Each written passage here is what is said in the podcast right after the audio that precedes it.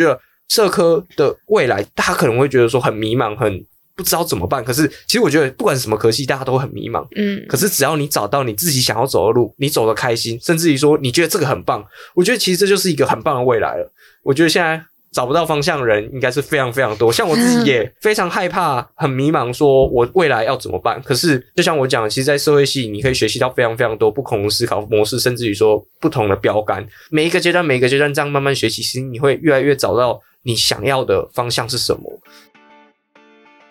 欢迎收听青春通识课，从高中到大学，陪你一起找方向。本节目由一零四人力银行企划制作。节目中我们会聊聊大学科系地图、校园热门话题、生涯探索故事、访谈职人开箱工作真实面。记得订阅我们的节目，不错过最新上架资讯。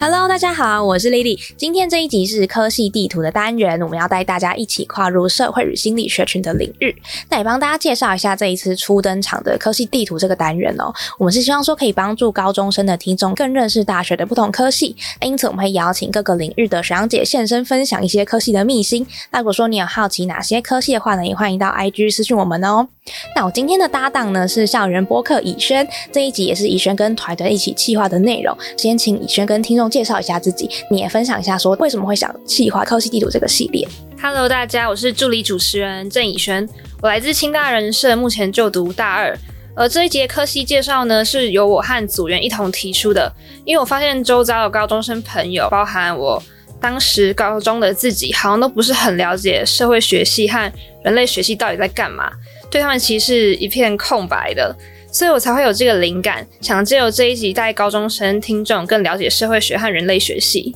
好，那今天呢，就当然是邀请到我们社会学系跟人类学系的两位来宾，那分别是冠维跟齐威。那我先请他们也跟听众先自我介绍一下。Hello，大家好，我是来自东吴大学社会学系大三的陈冠伟，我之前就读的是彰化高中的社会组，希望今天这一集可以跟大家分享很多有关于。社会系的秘辛以及有趣的故事。大家好，我是清华大学人文社会学院学士班的大三生黄綺薇。我以前是就读台中女中的社会组，虽然在人类学这条路上我学的还远远不够多，但希望能就我的视角，把我觉得人类学可爱的、可恨的，可能也有点可怜的一面分享给大家。好，先非常欢迎今天的两个来宾哦，也跟大家解释一下说为什么这一集会挑的是可能比较文组的科系，又是社会学跟人类学系。其实啊，如果说大家很常去看了一下不同的大学的一些学院的分类的话，大家应该很常会看到说有一些叫做人文社会科学院或者人文社会学院这些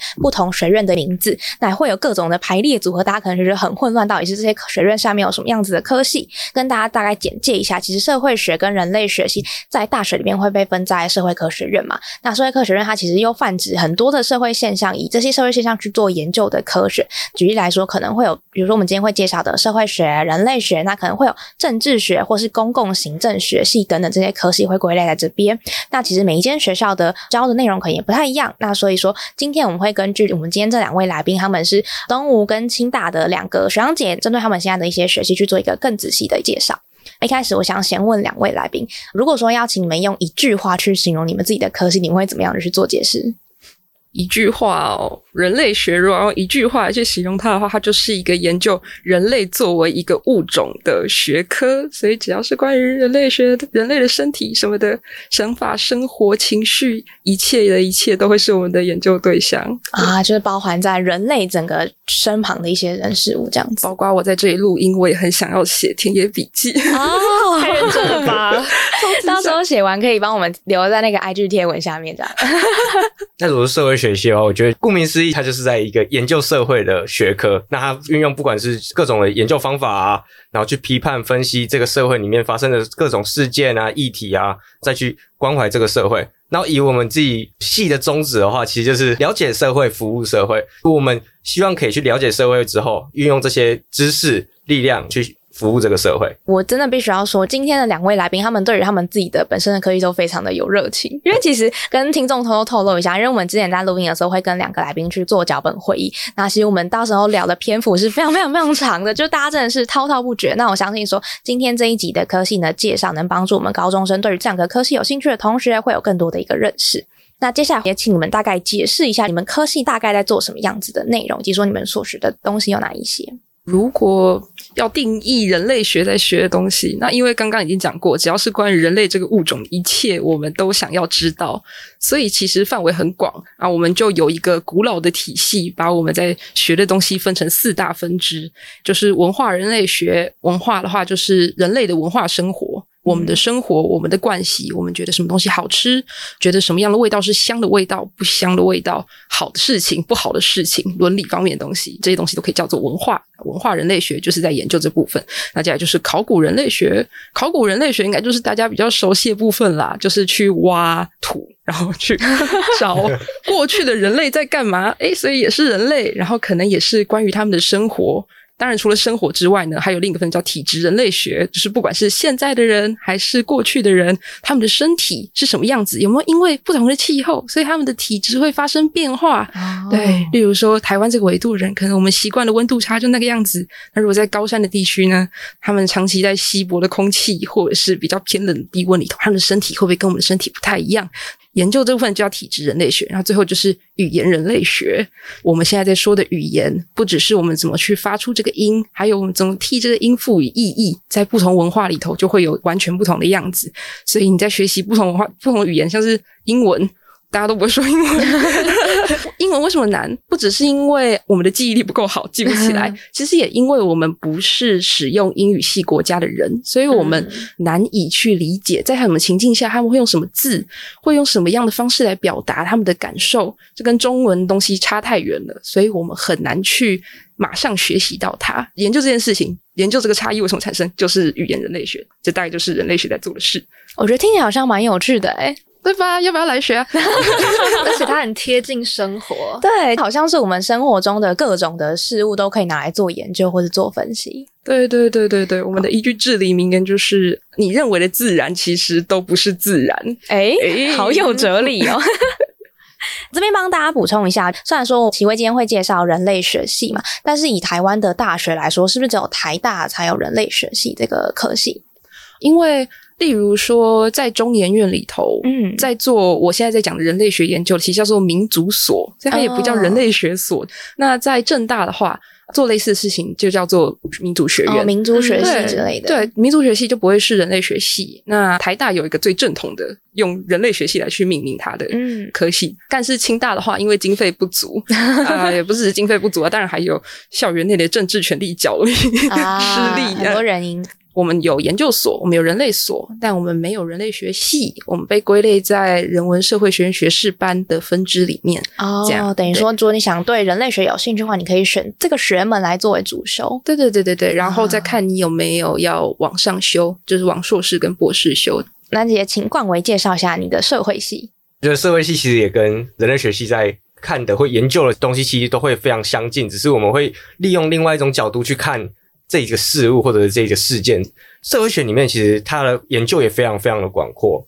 像微观的社会学，可能就会讲到说，可能人际互动啊，甚至于说我们每一个人在跟彼此的朋友或同事或者是老师之间的互动，其实这也都算是社会学可以研究的一部分。甚至于到宏观，可能社会学层级就像是社会系统或社会结构，大家可以去想想看，如果说是类似贫富差距这样子的议题的话，就比较像是社会结构上面的一些议题。其实我们在研究的时候，我们也会研究类似的议题。哎，我觉得听起来好像是冠维的社会学会有比较宏观的一些研究跟角度嘛，当然也有比较微观的一些观察。如果是奇微的人类学的话，比较 focus 在可能人类的一些其他的分支嘛，可以怎么可以这么理解吗？生活习惯吗？就是那种比较细微的东西吗？对，就是人类学关注的东西很 detail。刚刚讲到社会学跟人类学有很多相似的地方，其实是因为我们这两个学门在一路的演进和变化之下，一直在向彼此学习。哦，对，所以刚刚讲到的社会学会关注人类很细微的地方，有某部分啦，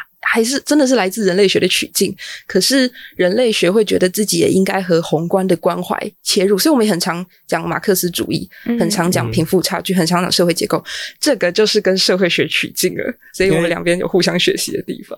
因为其实，在我们系里面也有是专门在教人类学相关的教授，我有上过他的文化人类学课。其实我们在里面也看到很多社会学的影子，但是它更多的更像是在记录一个地方的人事物、文化习俗。我真的很佩服那种可以在当地可能住非常非常非常久，真的去钻研他们的文化、他们的习俗之类的，因为这是一个需要非常有耐力的一个、嗯、很长时间的一个行为，一个工作。听了你们的自我介绍之后，很好奇，一类主席科系有非常非常多种，什么金融、社会跟资商之类的领域。那你们当初是如何接触到社会学跟人类学这两个科系的啊？我一开始根本就不知道有人类学这个科系然后，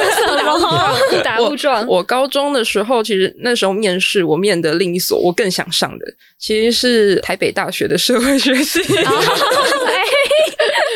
我其实高中的时候是先知道社会学系的，那时候因为我有在打辩论竞技，虽然我现在已经没有在打了，但那时候搜集资料或什么的，就很常要从一个社会宏观的关怀下去切，嗯、就是例如说移工的议题啊，他们的困境是如何被塑成的，还有他们的困境为什么不是只光更改一两条法条就有办法挽回的？整个社会看待他们的方式是什么？就要搜集这些资料，就觉得，哦，那看起来社会学系一定就是我的。毕生所向，我一定要去那里好好学习，感觉很适合你那个时候。啊，结结果我最后没有上，误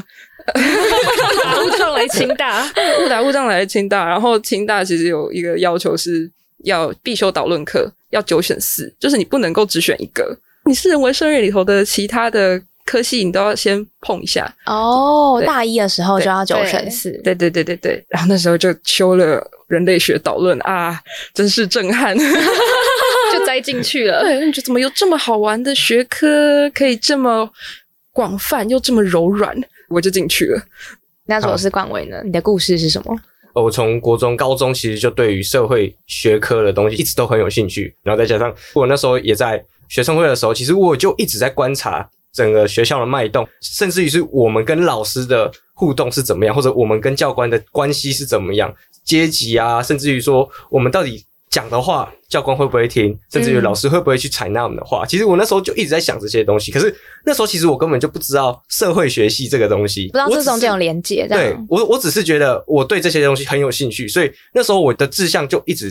向往的就是人文社会学院，类似于像政治啊或社会。但是其实我到最后，因为我在填志愿的时候，其实我就有在想说，我想要填哪些志愿。那其实我有填政治，我也我有填社会，因为这两个我觉得都是我很喜欢的东西。可是。我会选社会学系，有个很大的重点，是因为我觉得社会学系其实它是更宏观的看待社会，不管是从经济的方面，从政治的方面，更甚至于说像人类学的方面，它是会用一个很宏观的方式去看所有的事情，所有的议题。因为我自己本身就是一个喜欢从多个角度去看一件事的人，所以我觉得那会很像是我想要的，所以我就到最后就选了社会学系。听起来真是太适合社会学系。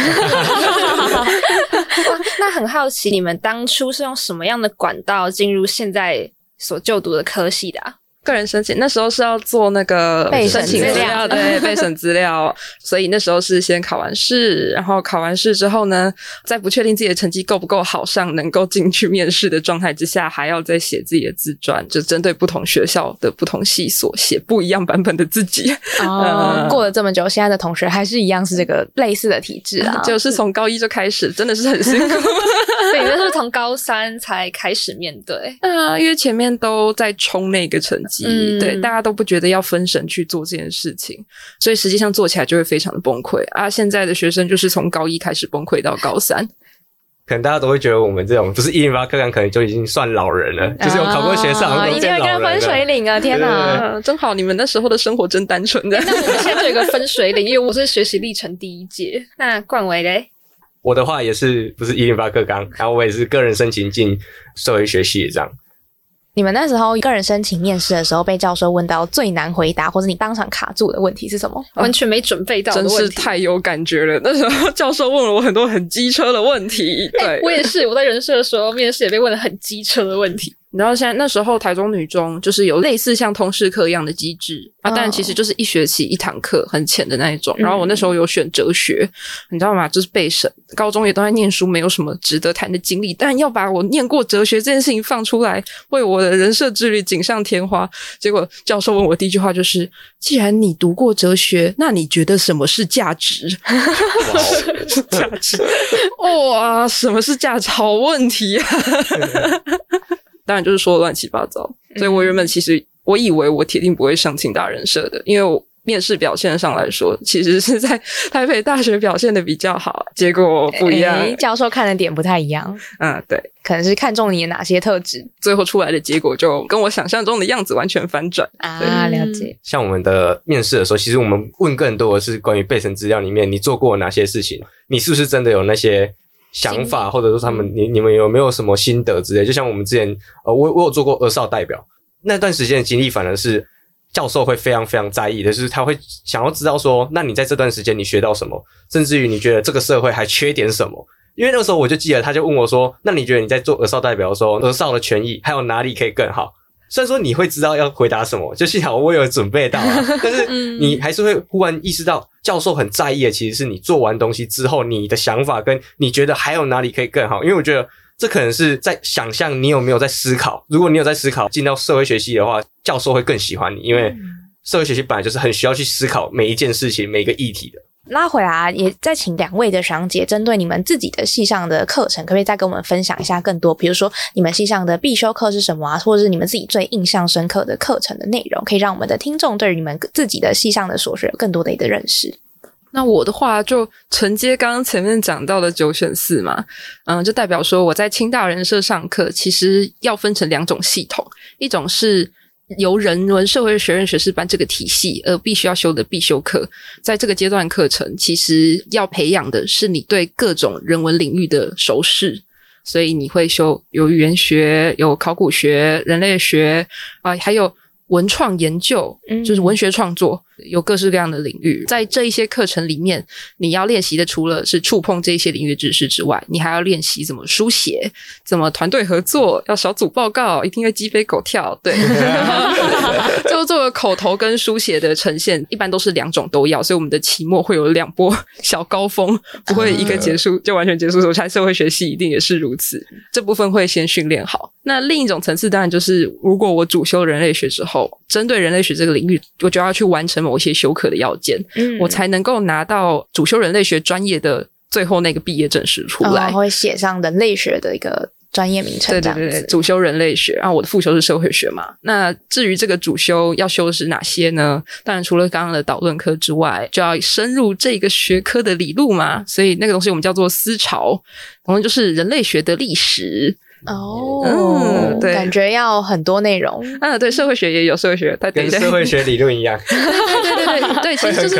社会学的话，应该是从古典社会学，嗯，还要再当社论啊，当代社会学理论之类的。对，它会有一个时间演进的回顾。除了理论课之外，当然就是实作课啊，但我们没有什么时间和经费实作，所以我们都是方法论课。方法论也就是你找时间你自己去实做，但我教你你可以怎么做，以及你可以利用哪些工具。工具包括你的身体、你的五感，也包括你应该要注意哪一些东西。你要注意哪些人在角落悄悄的谈话，你要注意贴在墙上的海报。可以的话拍个照，或者是如果拍照会惊动当地的话，速写下来之类的，他就教你这些东西。对，这是方法论课。那最后就是。人类学特别强调，刚刚讲到说研究文化生活嘛，对，研究谁的文化生活呢？其实，在最一开始，人类学是研究和我们不一样的人的文化生活。那个时候的人是指西方人哦，跟我们东方人不一样，就是西方人。对，就是这个学科开始出来，就是因为西方人不把别人当人，他们把别人当做要被理解的物种。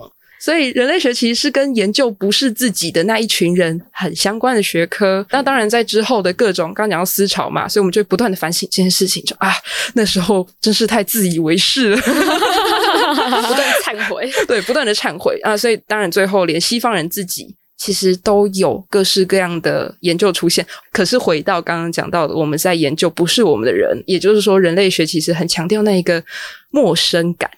嗯，你摸到陌生的人，你想要了解他啊，所以我们除了方法论课跟导论课之外，我们也要学地区文化，就是清大人设啦，其他的系统不一定是如此。我们可能就要看一下中国的少数民族啊，然后看一下大洋洲的原住民啊，或者是看传统汉人宗教之类的，我们就选不同的地区。感觉每一个学科都是厚厚一大叠的书啊，对，都有很多人很多人写过很多的东西，啊、对对对。社会学系其实也是差不多，不遑多让是吧？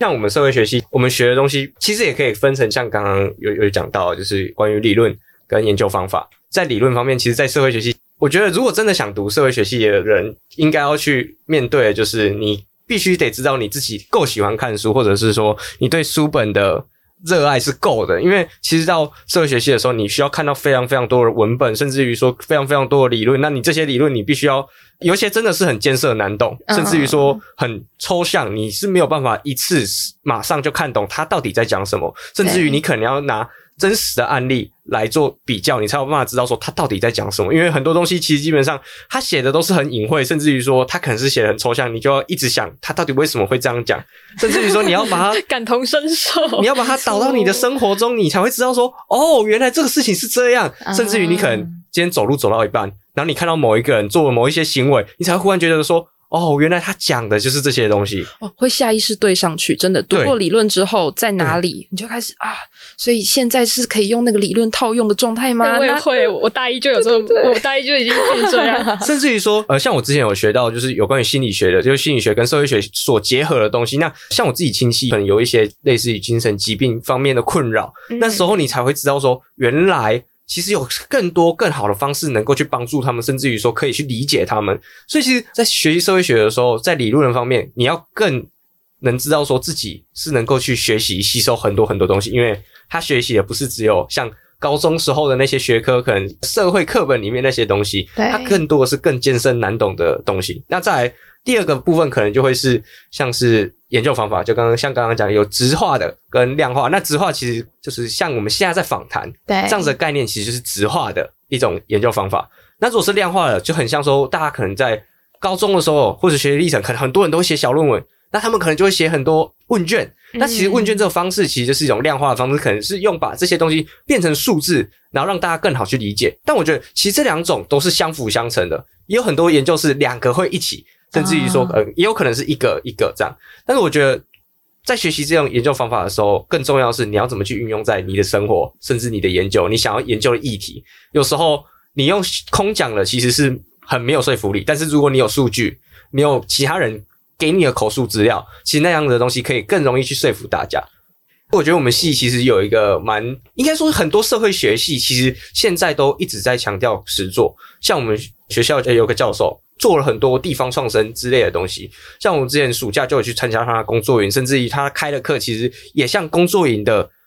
营队每天你去那边到现场，像我之前就到北投，甚至到金瓜石去当地做田野，帮他们写地方志，去推广他们当地的观光。所以我觉得，其实，在社会学里面可以学到东西，真的真的非常多，可以实做的一些东西真的是非常非常多。但是就是看你要去往哪个方向去前进，不管是有关于社福的啊，或者是像地方创生，甚至于关心社会，其实这些都是社会学所关注的一些议题。那你想要往哪个方向去研究，其实这也是。我觉得在社科院里面需要去想的一件事，因为它没有一个固定的未来，那你要怎么去选择？补充一下田野的部分，因为人类学跟社会学最大的共同语言应该就是田野了。田野调查，对，没错，田野调查。田野是什么？田野是什么？对，田野是什么呢？田野调查其实是一个很特别而且是很迷人的一个学科，尤其是你真正去做的时候，嗯、你会觉得说：“哇哦，我得到了好多不一样的东西。”尤其是像我自己到金瓜石去做地方志的时候，其实我就采访那边的当地人。你会得到很多不一样的历史跟脉络，跟他们想的东西。尤其是在他们那边，可能很多人都在采矿，可是我们没有想到说他们的生离死别其实是非常非常难过，甚至于说那些黄金其实对他们来说，甚至是一个很沉重的负担。因为很多人可能采煤或采矿，真的就是他的爸爸妈妈都会死在里面，甚至于会有更多更不一样的东西。其实像我们在做田野的时候，我我觉得很特别，是可以去。知道他们那个地方特别的习俗或者是文化，像我们上次去金瓜石做田野的时候，我们就有去参加他们的迎妈祖。那他们姨妈祖是超级特别，大家可能有去过九份，那其实金瓜石的地段就跟九份很像，是它是有很多小小的楼梯，非常非常小，它就跟一个山城一样。对，但他们姨妈祖不是像台北在姨妈祖，可能整轿放在车上，然后就这样绕，不是，他们是由人扛着走那些非常非常小的路，而且是不是走一顶哦，是好几顶的轿这样一起走。好危险的感觉，对，没有错，而且是他可能是真的走在山间小路旁边就是悬崖，他就这样走下去了，然后我就帮他们扛着轿，然后这样一一路一路这样一直走下去，一直走下去，因为像我们那一天是还有下雨，所以其实也算危险，哦、危险。对，可是对于他们来讲，那就是一个信仰的表现，甚至于说，但是他们有要去保存的文化，尤其是在他们的自己的祈祷里面口中述呃所说的，其实，在他们更以前，他们绕的范围更大。他们要走的山路更多，但是到现在，其实有很多的年轻人都已经外流出去了，也很多年轻人没有回来继续参与这样的文化。但是，其实，在现在，他们更多的是像以当地的里长，可能会找自己的亲戚啊，或者是说，甚至于外来的游客，甚至于像我们这些学生，让我们去参与这样的活动文化。因为我觉得，这样文化如果它真的消失了，你会觉得它很可惜。虽然说，可能大家会觉得说。好像没有什么，可是对于金瓜死人来说，那个东西可能是他一辈子的回忆、记忆，甚至于他们只要想到金瓜石姨妈祖，他们就会想到他们在山路里面走来走去。对，所以我觉得田野其实是一个很迷人的学科，尤其是你在获得很多不一样的资讯的时候，你会觉得说：哇哦，其实我在读社会学系的时候，其实我在做的也是去了解别人的生活，甚至了解别人的文化。像我自己，我就很想要做地方志的原因，就是因为我想要。去让更多人知道说这个地方的美丽，或者说这个地方它的文化有哪些特别的，像是姨妈祖对走山路这么特别的文化。哇，那听完你们刚刚介绍你们的系上课程跟非常特别的田野之后，相信大家一定都会有对人类学跟社会学系有基础的想象了嘛？那我相信许多高中生，就包含当初的我，听到社会学跟人类学系的时候，只会想到高中的社会科。我们也借由调查人类学跟社会学系的表单，印证了许多人其实对于这两个科系的联想，就是高中的地理、历史跟公民。因此想请问奇威跟冠维，对，就实际你们就读了人类学跟社会学系后，你们觉得这两门学科跟高中的社会科有什么样的差别啊？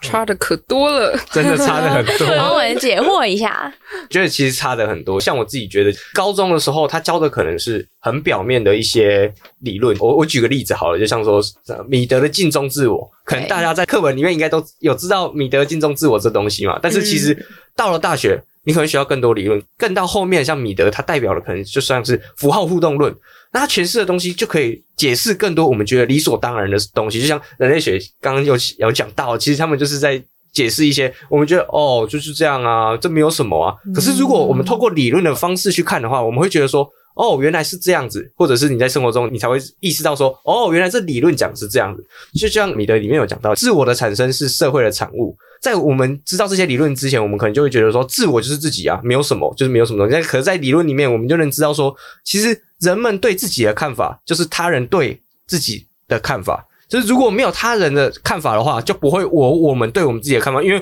其实我们是外照，就是我们是透过别人来看自己。对，没错。但是我们一开始可能就说哦，我们自己就是自己啊。可是如果透过理论的时候，你其实更可以去认识你自己是怎么样子的。在学习理论或者是在学习社会学的时候，其实我觉得跟高中差最大的应该是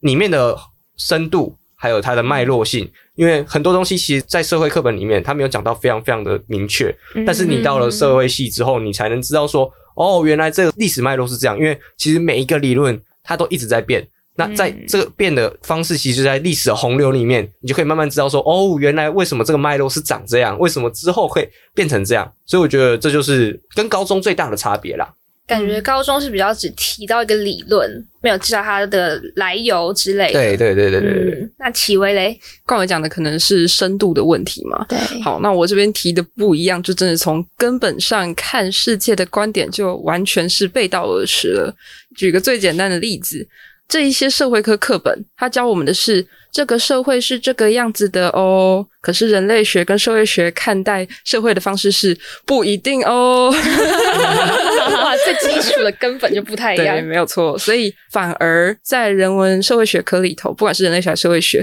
也都会很常看一个地方里头的教育体制是怎么去塑造它的知识的，因为一个教育机构怎么去编写它的课本。已经反映出来，他认为什么是重要的资讯，什么是没有那么重要的资讯。嗯嗯，所以就我那个时候，我那个时代的历 史课本，哎，中国的篇幅还挺大的。啊、对，对，可是当然，相较我爸妈那个年代，中国篇幅已经变很少了。就是代表中国在我们政府的有意塑造之下，他希望他烙印在人民心中的深度。不太一样，所以你就可以感觉出来这里面它的一些取向，而不单纯只是因为这个世界是这样子，所以他这么写。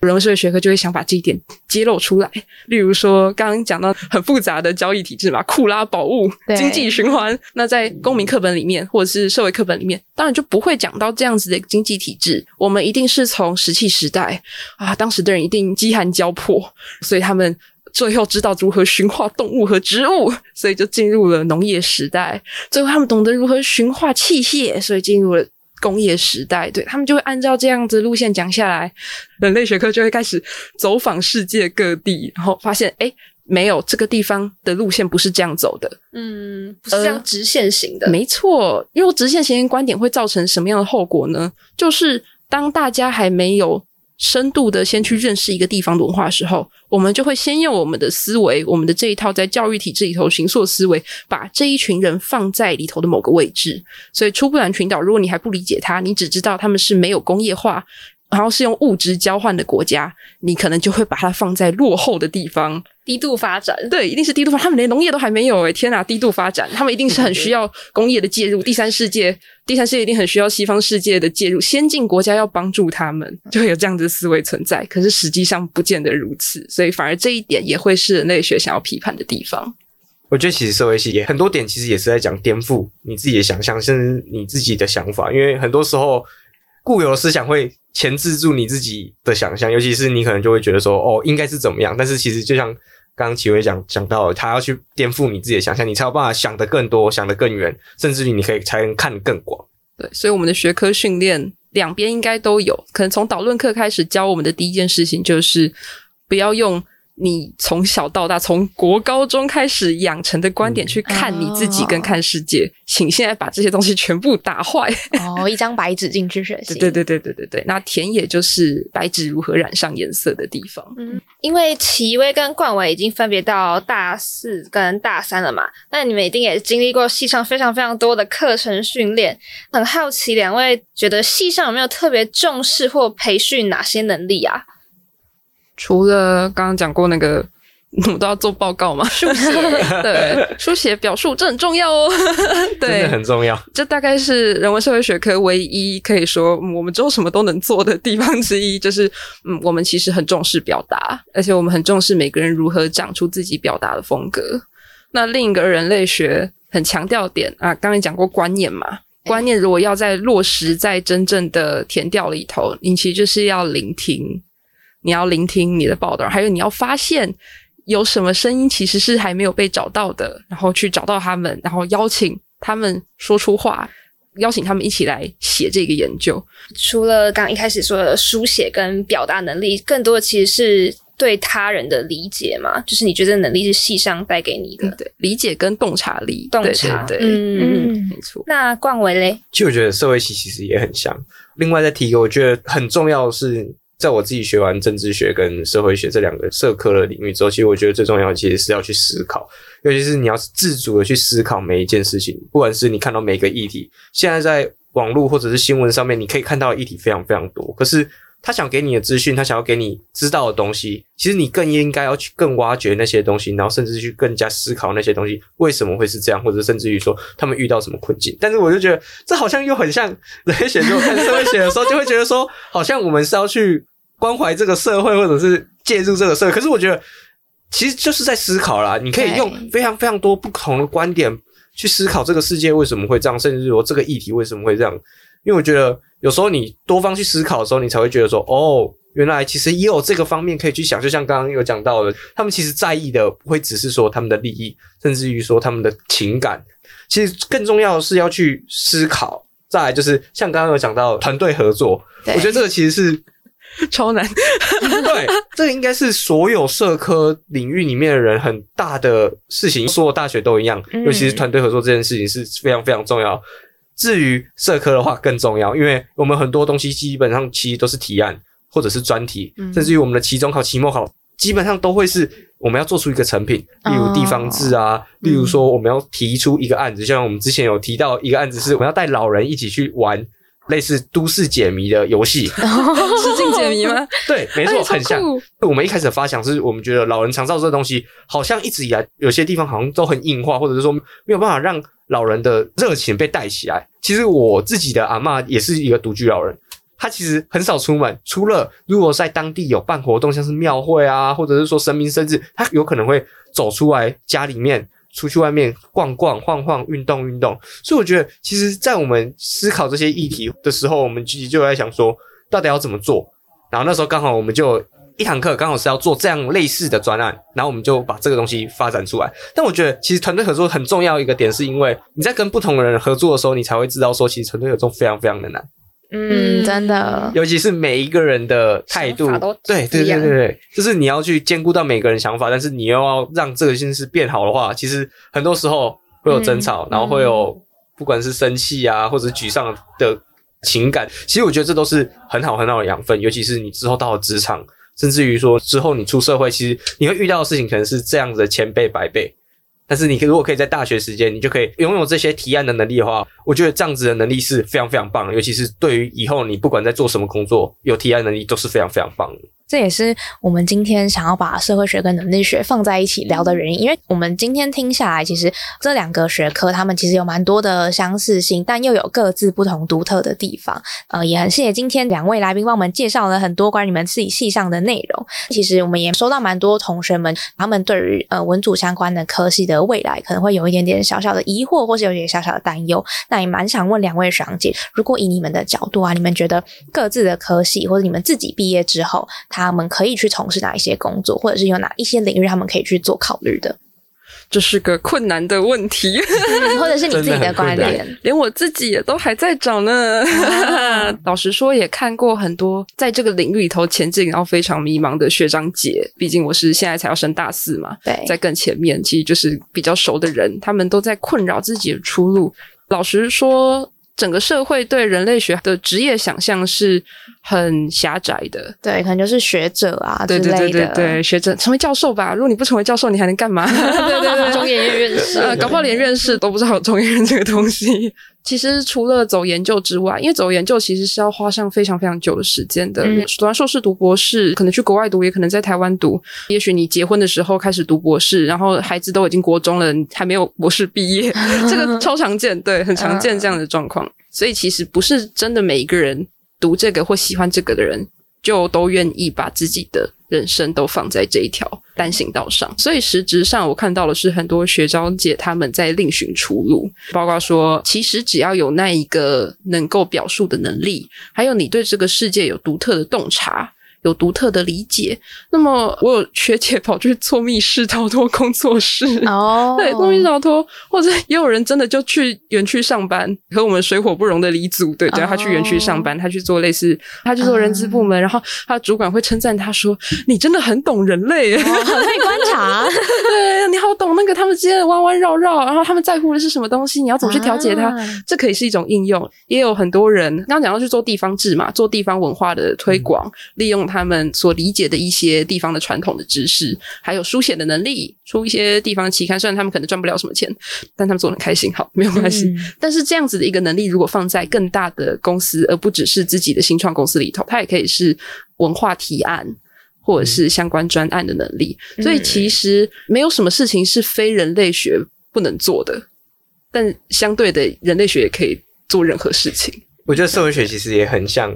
刚刚几位讲到，其实。你能想到，不只有学者，你更多的是更宽广的未来，你可能可以去做更多不一样的东西。其实我觉得社会学系有个很大的重点是，你必须要找到你自己的方向，未来你想要研究或者是说你想要走的道路。因为像我自己就我有在多双主修了政治，那其实，在我们系上有非常非常多人都会去双主修不一样的科系。其实我觉得双主修就是一个很棒的管道，能够让你去。其实现在很多人都一定说要斜杠嘛，就算是现在是理工了，说不定他们也要斜杠。那其实我觉得社科更重要，我觉得也是斜杠，就是你可以学到更多东西，更多的角度去思考，我觉得会很棒。我可以举几个例子，社会系有蛮多人其实也会到立法院啊，或者是议议会啊去做助理，或者是做法务助理。像我们刚有讲到，有类似于啊研究方法。那其实研究方法这个东西，在量化研究这部分，其实有很多人都会去做民调公司，或甚至于说是大公司里面的一些数据分析员。因为像我们有一个学姐，她之后就直接到 Google，其实我觉得是一个蛮特别的案例。她虽然说不是理工相关的，可是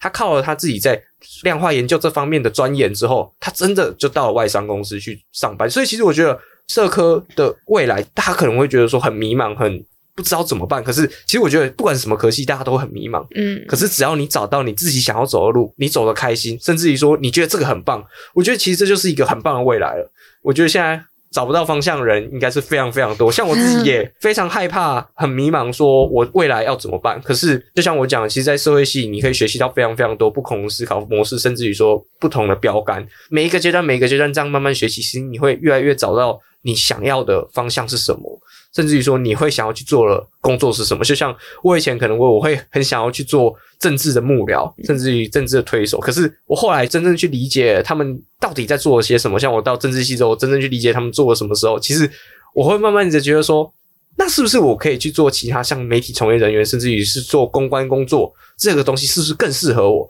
因为我觉得每个人的未来绝对都是无可限量的，因为你要一个一个自己去找，找到你适合的、你喜欢的。然后你想做的，我觉得这才是最重要的。而且我觉得，其实大家大一到大四每一年的自己可能都不太一样，大家也是慢慢的在滚动式的修正，或是你是慢慢的更认识你自己。那其实我觉得现在的大家也没有一定说哦，我这个学系毕业我就要做这个科系的工作，因为刚刚听了两位的分享，有很多的学习或是很多的能力是你在不知不觉中就内化的，嗯、它是一个你可以一直带着走的一个东西，而不是我就好像是我就只能困在这里。而且其实有更多的学习都是在课堂之外的。嗯，哎，对。虽然说课堂之内的，就像我刚才讲的，很多理论，其实你放到生活中的时候，你就会觉得说，哇，原来是这样。其实你在课堂之外的时候，你就可以去观察非常非常多人的行为啊，或者说你们的沟通交流什么之类。其实这些东西都是可以去研究的。我觉得人类学跟社会学科最常讲的一句话，其实都是田野才是我们最好的老师。就是实际的场域跟环境，对，就是你遇到的那些人，然后他们的想法跟你的想法的不同，还有他们的环境和你的环境的不同，这些资讯量都会给我们很多的故事。就我觉得人类学家跟社会学家都是还蛮认真在说故事的人，像刚刚一路录到现在，已经两边都讲了很多稀奇古怪的研究和案例。可是这些故事是在日常生活中我们其实不会发现的，纵使它其实就在我们的身边。所以这一个从平凡中去找到不凡的叙事的功力，也就是说从表层再看到它生存的功力，认为是社会学跟人类学都还蛮难得的一项长处。那你们都是看起来非常资深，就是已经在大学打滚一阵子的学长姐，老了，不想变资深这个词。好，比较资深的学长姐，那你们对于如果想要报考人类学或社会学系的学弟妹有什么样的建议呢？那其实我在高中的时候，就像我讲的，就是去观察社会的脉动，甚至于说学校里面每个人的关系或者是交流。其实我觉得很多时候。有一些细微的东西，如果你可以把它写出来，写给这些教授看，甚至于写到学习历程里面，其实教授都会很感兴趣。他会觉得，哇哦，你怎么那么有 sense？甚至于说，哦，你怎么会去关注这些东西？其实，如果在社会系或者是人类学系，应该是每个在做学习历程档案的时候，大家都会做小论文或者是一些小研究。其实，我觉得更重要的是像是田野的部分，就像我们的。教授在课堂上面，他就讲到，在今年入学的时候前就有讲过，就是他在面试的时候，其实他很在意的一个点，就是他们田野中他们得到的东西。就像我讲，更重要是心得，就是你在这里面你学到了什么，甚至于说你觉得哪里有更好的方向，要怎么去做。经验骗不了人，如果说你可以把这些东西讲得很生动，然后讲的就是你自己的经验的话。那其实教授也会知道说，你就是真的对这个东西有兴趣，那你真的很适合这个科系，嗯，那你就更有机会进入到这个科系。但我觉得，对于社会学系来讲，真的要非常非常有热忱，甚至于说你想要去读这些理论，你想要更深入的去了解这个社会到底怎么了。我觉得进到社会系的时候，你会获得非常非常多的东西，而且你也会非常非常的开心，因为其实有很多东西是你以前没有想到，甚至于说你没有去学过的。那棋威呢？不可能只有开心吧？有痛苦吗？非常痛苦哦。对，有很多情感的共感和碰撞在里面，所以人类学跟社会学其实在这方面都是很戏剧化的。如果你想要先初步判断自己对人类学和社会学感不感兴趣，可以思考一下决定为自己现在在生活中有没有在追寻某一种观点的反转和碰撞。如果你对这部分是有好奇的，你对人是有好奇的，你对人为什么会这么想、这么做是有好奇的，那搞不好就可以先来学学看。反正清大也很好转系嘛，不是？没有没有没有。